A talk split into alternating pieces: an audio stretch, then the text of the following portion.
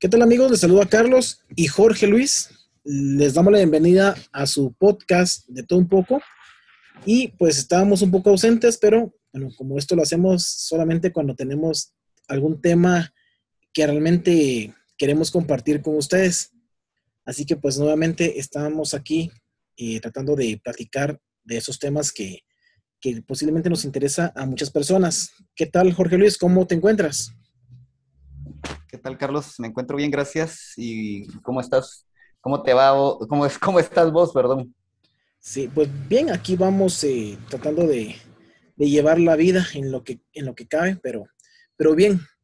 Y bueno, pues el motivo de esta reunión es que eh, en el país, como ya saben muchos, en el país que vivimos es Guatemala, pero este tema que queremos tocar creo que afecta a muchos a muchos países de Latinoamérica, porque es el comportamiento que aplican muchas personas, en este caso los políticos de turno, tanto presidenciales o como congresistas, que siempre tratan de, manejar ese populismo o esa manipulación a nuestra gente o a la poca gente que no tiene mucho, eh, ¿cómo se podría decir? Tal vez en el ámbito de educación, no es muy exigente en ese tipo de términos y pues queremos hablar. En Guatemala han estado pasando muchísimas cosas que ya les diremos más adelante, pues, qué podemos nosotros pensar de que está sucediendo y por qué pasa.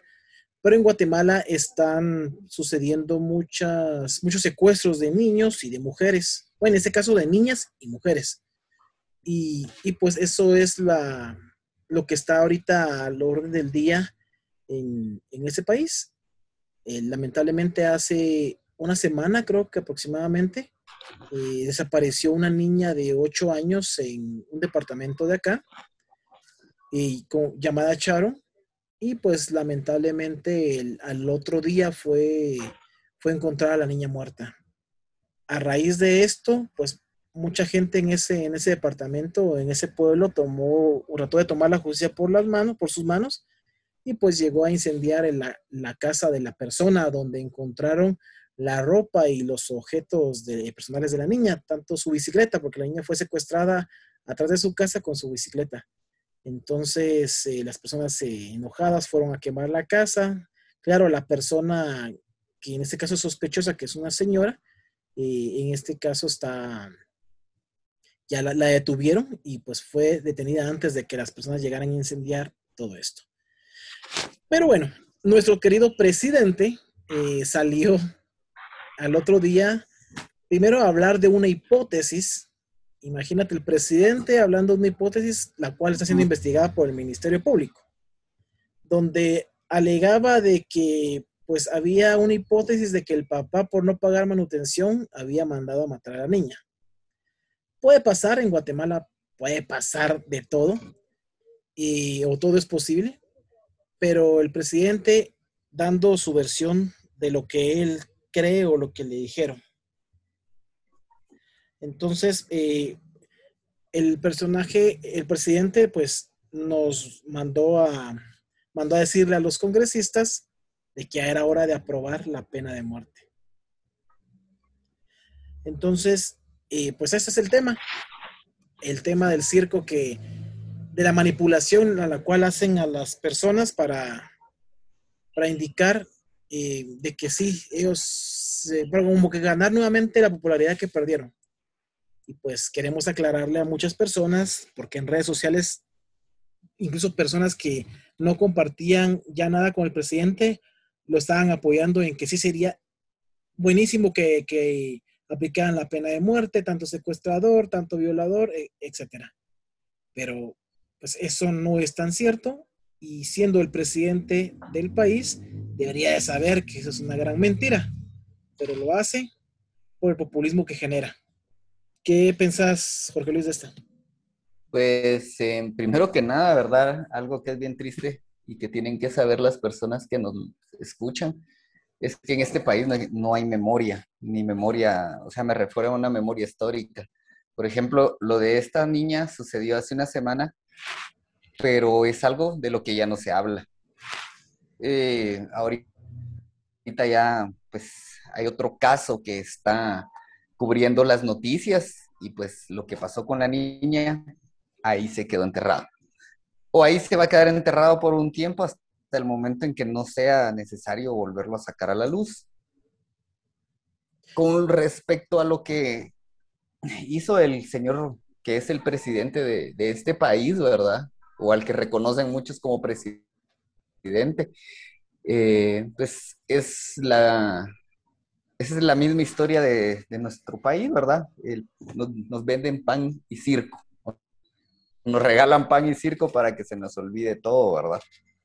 Ahí podrían estar también oculto el por qué en ese momento habían ofrecido traer tanto, tanta cantidad de vacunas al país. Después resulta que no, eh, no era esa cantidad, sino que era una menos. Y en estos días nos enteramos que las vacunas nunca vinieron. O sea, es lo que decías, el presidente haciendo un show de algo que, que es inalcanzable en este momento para seguramente tapar el, ahí sí que tapar el ojo a otras situaciones que se estaban dando en ese momento, ¿verdad? Eh, ya con respecto a lo de la pena de muerte y lo que decías, Carlos, que él debería de saber, debería estar un poco informado acerca de lo que sucede alrededor de ese, pues, yo creo que podría decirle dictamen, ¿verdad? O esa ley y que es triste saber que hasta la persona que gobierna el país cae en la ignorancia. Solo por hablar, ¿verdad? Mm, Hemos comentado eso, ¿verdad? es más, eh, vos tuviste la amabilidad de pasarme la información acerca de por qué la pena de muerte en este país ya no es viable. O sea, no es que no sea viable, sino que para que la pudieran poner en práctica, son demasiadas las, em, ¿cómo se diría? Son demasiados los trámites para poder llegar a ponerla en vigencia. Y claro, eso nos traería encima un montón de problemas ahí sí que con la, con la forma en la que nos volverían a ver ciertos países a los que no nos conviene tener eh, de enemigos, ¿verdad? Eh, caemos también en el moralismo de tener que quedar bien con los demás para al menos eh, que digan que no somos unos retrógrados en retrógradas perdón, en este país. No, por supuesto. Eh, vamos a tratar de explicar brevemente pues, a nuestros escuchas el motivo por el cual no se puede, no va a pasar y, pues únicamente por el bendito Pacto de San José, firmado en 1978. Aquí se unieron muchos, muchos países para esto, donde pues en ese caso eliminaban de, su, de sus castigos penales la pena de muerte. Y en este caso, en Guatemala, eh, solamente podría aplicarse la pena de muerte eh, si no recuerdo yo mal, eh, si realmente eh, si eras un secuestrador en paricidios, son como cinco, pero eran, eran cinco conductas donde, o delitos donde sí era aplicado la pena de muerte. Pero en este caso, la, la Corte de Guatemala, pues, eh, si no estoy mal, en el, en el 2017 decidió la Corte de, Constitucionalidad, perdón, eh, pues declaró eh, que esos delitos pues ya no podían también ser condenados con pena de muerte. Entonces, en Guatemala ya no hay delito que, que dé como sentencia la pena de muerte. Y mucha gente dice entonces salgámonos del pacto de San José.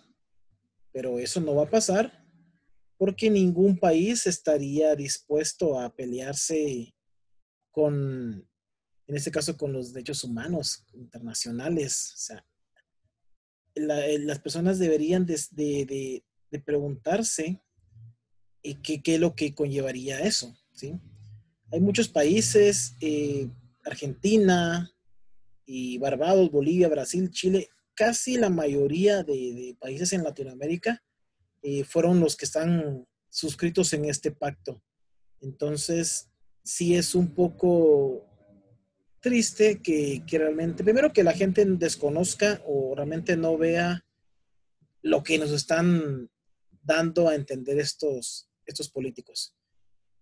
Eso no es, no es así, no, no va a pasar y si Guatemala decide anular el pacto de San José o, eh, o denunciarlo como tal, pues también estaríamos corriendo el riesgo a convertirnos en un país paria donde ya no tendríamos derechos humanos, aunque en Guatemala se critica mucho esa institución como tal. Entonces estaríamos forzados a, a mantenernos de, de, este, de este lado sin, sin tener ningún derecho.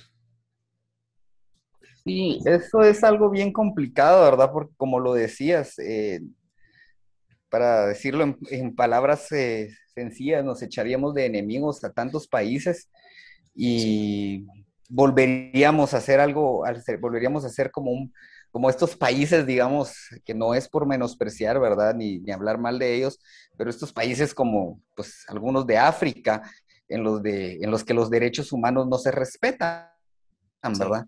Y en realidad, una pena de muerte en un país, o perdón, la pena de muerte en un país como Guatemala no funciona primero que nada porque a las personas a las que se, les, se les aplicaría no le tienen miedo a la muerte. Hablemos de violadores. Los violadores saben a lo que se meten. Una persona con ese, con ese, con esa mentalidad eh, sabe, pues, eh, tiene de alguna manera, está predispuesto a, a saber que en algún momento, pues, esto lo puede llevar a que su vida eh, corra, corra, peligro o pues las leyes eh, se, la, se la corten, se la, que siga viviendo al aplicarle la pena de muerte. Eh, un marero en Guatemala, él entra a la mara sabiendo que su lapsus de vida no va a pasar los 30 años. Un narcotraficante es lo mismo. Entonces, esa ley que se cree podría infligir miedo en las personas que cometen estos crímenes, crímenes no les va, no les va a funcionar. O sea, no podemos amedrentar al que ya sabe que su vida va a terminar de una forma u otra. Es más, a mí pensar, ¿verdad? Les facilitas todo porque está bien. Te los, o sea, los condenas a muerte los vas a tener unos años presos con, los, con tres comidas eh, sin preocuparse de techo y al final su muerte va a ser una muerte tranquila. Porque ya sea una inyección letal, el gas o con gas pimienta, no, perdón, perdón, eh, con la cámara de gas, eh, va, él va a morir de forma tranquila porque no vamos a volver a fusilar. Seguro. Aquí pasó una cosa, cuando fusilaron a principios de este siglo a unos a unas personas por haber violado a una niña, ¿qué sucedió con el tiempo? Ajá, en el 97, ¿qué sucedió con el tiempo? Eh, perdón, entonces era a finales del anterior. Eh, que por los mismos tratados, la familia de estas personas le pidió un resarcimiento monetario al gobierno. ¿Y qué pasó? Lo tuvieron que dar. Entonces, ¿de qué sirvió que los fusilaran? Absolutamente. Entonces son cosas que deberíamos, antes de, ponernos a, pensar en todo esto, como la pena de muerte, como pensar en solicitar la pena de muerte, deberíamos de pensar que no estoy queriendo decir que hay otras opciones, pero que esta tal vez no es la más viable.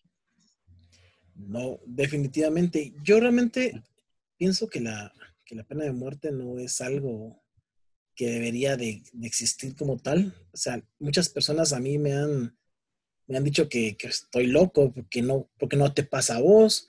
Lo que sucede es que es cierto, en Guatemala y en muchos países la corrupción nos está matando y la ley, realmente la ley está para los pobres, pero por eso tenemos que seguir luchando, que seguir tratando esos temas y despertar de una vez por todas de, de todo lo que, de todo eso que está pasando. Eh, yo pienso que si la ley se aplica como se debería de aplicar, no tendríamos que, en este caso, aplicar una ley, o sea, romper una ley, o como matar, eh, si matas te mato. O sea, ojo por ojo, sería muy, estamos, ya seríamos como que muy, no sé, sí, somos un país tercermundista, pero siento que iríamos más allá de eso. Sería dar, no sé, muy arcaico. Sería dar demasiados de volver a un pasado ah, que está muy lejano, pues. Sí, sí, sí. Y, creo que aquella frase que, que al final siempre repetís vos y no me acuerdo quién, quién la repetía, pero como decías que no todo pasado era bueno, ¿ah? Y muchas... no todo pasado fue mejor. No todo pasado fue mejor. Eh, es correcto. Eh, hablaba yo ahorita en muchos, en varios lugares ahorita con varias personas, incluso en redes, y discutíamos eso y mucha gente pedía que regresáramos a la dictadura militar, que no había tanta muerte, que no había tanto secuestro, pero también había mucha, mucha opresión en muchas cosas. O sea, no podríamos tener la libertad que estamos teniendo ahorita. Y eso es lo que muchas personas no, no sé si no lo entienden o simplemente no se involucran para entenderlo. Eh, hablaban de eliminar, entonces eh, cuando le decía que, es, decía que realmente aquí tendríamos que renunciar a los derechos humanos eh, para poder salirnos del Pacto de San José. mucha gente dice, pues que se vayan de acá de Guatemala los derechos humanos, porque ellos solo defienden delincuentes, pero no entienden el motivo del por qué. Porque entonces mañana podríamos nosotros decir adiós los derechos humanos internacionales y pues aquí ya, ya sería un país sin ley. Yo puedo hacer lo que quiera porque ¿quién me va a, criticar? ¿Quién me va a, a decir qué puedo, qué no puedo hacer? Critican al procurador, que al final cada procurador siempre ha sido criticado de que defiende movimientos eh, gays, que, que, apoya el aborto y un montón de cosas que, que, no tienen sentido, pero si no tuviéramos derechos humanos, entonces estas personas que están pidiendo el aborto y de que se legalice el matrimonio gay y todo esto, ya no tendrían que preguntarle a nadie, simplemente lo hacen y se acabó. Y esas personas no logran entender eso. Sí, hay muchas cosas en las que a la hora de perder los derechos humanos, o sea, perdón, a la hora que todos esos derechos dejen de existir o de funcionar en Guatemala, mm, nosotros daríamos un gran paso atrás. Bueno, no sería uno, serían miles. y lo que pasa es que también hay personas que, así como te comentaban, de volver a, a los gobiernos militares. O sea, qué estúpido el que piense que no había secuestros. Claro que habían secuestros. Secuestraban a estudiantes, secuestraban a dirigentes. Lo que sucede es que tal vez el índice de, pues, de criminalidad no se medía porque no existía nadie que se preocupara por eso, porque todo estaba regido por lo que los gobiernos decían. Entonces, eh, era enemigo del Estado, eliminarlo, ¿verdad? eso es bien tonto y retrógrada que la gente piense todo eso porque me imagino que ha de ser personas que nacieron después de los, de los acuerdos de paz y que seguramente pasaron su clase de estudios sociales, eh, pues con una venda en los ojos, ¿verdad? Solo la ganaron porque era de las cuatro principales que había que ganar y, y ni modo, ¿verdad? Nunca le pusieron atención a lo que los libros hablan de la historia. Pero como ahí sí, como decías, Carlos, eh, con ese tipo de personas, o como me dijiste alguna vez, con ese tipo de personas no se puede razonar. Y esa clase de personas son las que, pues, van a hacer, o de alguna forma, son las que están haciendo que todo esté retrocediendo. Definitivamente. O sea, el querer ver, querer vivir de una forma que no tienen ni la menor idea de cómo es vivir o vivirlo, eh, les hace decir sandeces, ¿verdad? Eso es como cuando alguien te dice, no, es que Venezuela o Cuba es el paraíso. O sea, andate a vivir allá y vas a ver si en verdad es paraíso o no, ¿verdad? No, claro. Lo que sucede es que todas estas personas que, que opinan sobre ese tema de que es bueno, de que, de que apliquen la pena de muerte, de que vayamos con la banderita de, de, todo esto, que no vivieron realmente los conflictos, pues también son, son solamente son sujetos que son eh, esos títeres de los políticos, son, son, movimientos que a los políticos les conviene eh, para que ellos sean sus marionetas. Les dicen lo que quieren escuchar. Entonces, y yo te apuesto, si viene un, en este caso, un político que diga que va a aprobar el matrimonio homosexual, el aborto, va a haber un grupo que va a apoyar a este, a este candidato, porque solamente son una banderita en la cual van a, van a manipular a su antojo. O sea, ya pasó en Argentina. Y, al final sí lograron el cometido de, del aborto, pero bueno, ese es otro tema. Pero al final viene siendo más o menos parecido. Al final, lo que queremos nosotros concluir es de que las personas en Guatemala sepan que eso no va a ser posible nunca. La pena de muerte no se va a aplicar. Deberíamos, en lugar de exigir la pena de muerte, exigir que realmente las leyes se cumplan en Guatemala. Si no, vemos, veamos cómo está el Congreso, que es una cueva de personas malas e ignorantes haciendo leyes que no han podido ponerse de acuerdo para elegir magistrados de la Corte. O sea, si ellos no pueden en este momento con ese paquete, ¿qué nos hace pensar de que ellos van a poder legislar a favor del pueblo? Eso no va a pasar acá. Mientras sí, desde luego, eso nunca va a pasar. ¿Sí? lo que sucede es de que, eh, o sea, si mientras las personas no quieran informarse real, o sea, tener acceso a la información verídica, siempre van a seguir en el mismo rublo en el que están, están ahorita. Ser unos borregos que van a seguir lo que el presidente de turno diga, o los magistrados, o los diputados, o la persona que les encante el oído, ¿verdad? Entonces es como, ahí sí que, repito, ¿verdad? Es como querer volver a un pasado que, que ellos creen que fue mejor, pero en realidad no lo es, no lo fue.